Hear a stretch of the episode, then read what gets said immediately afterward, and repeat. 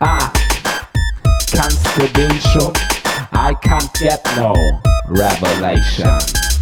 Immanuel Kant war, wie er selber befand, der größte Denker im Land. Der war auch weithin bekannt für seinen großen Verstand, mit dem er Regeln erfand. Die wurden sehr provokant, geradezu kritisch genannt, wozu er selber auch stand. Er hatte kritisch erkannt, blick nur bis zum Tellerrand, danach verlor sich im Sand, hat nie was anderes gekannt, weil seine Stadt ihn so band, dass er dort niemals verschwand. Er war kein Stadtmusikant, doch hat Musik angewandt, die er ästhetisch verstand. Womöglich hat unser Kant sich aber gründlich verrannt, als er den Glauben gewandt. Denn nie blieb ganz unbekannt, dass Gott gerade darauf bestand, dass er sich uns zugewandt. Zwar war ihm klar und Kant, dass Gott in Jesus gesandt, damit der Mensch ihn auch fand. Doch blieb ihm wohl unerkannt, dass Jesus auch auferstand und gab ein heiliges Band. Das Kreuz war deshalb bekannt, damit der Mensch es verstand, worin die Gottheit bestand. Kann sich das deshalb riskant, er schaute noch auf die Wand, die Gott doch längst überwand. Er blieb an der Warte kann, als Gott ihm reichte die Hand und sprach, ich bleibe an Land. Doch ist äußerst markant, dass Kant an Gott sich gewandt, als seine Denke entstand. So hat er ihm zuerkannt, dass Gott allein als Garant für die Moral bestand.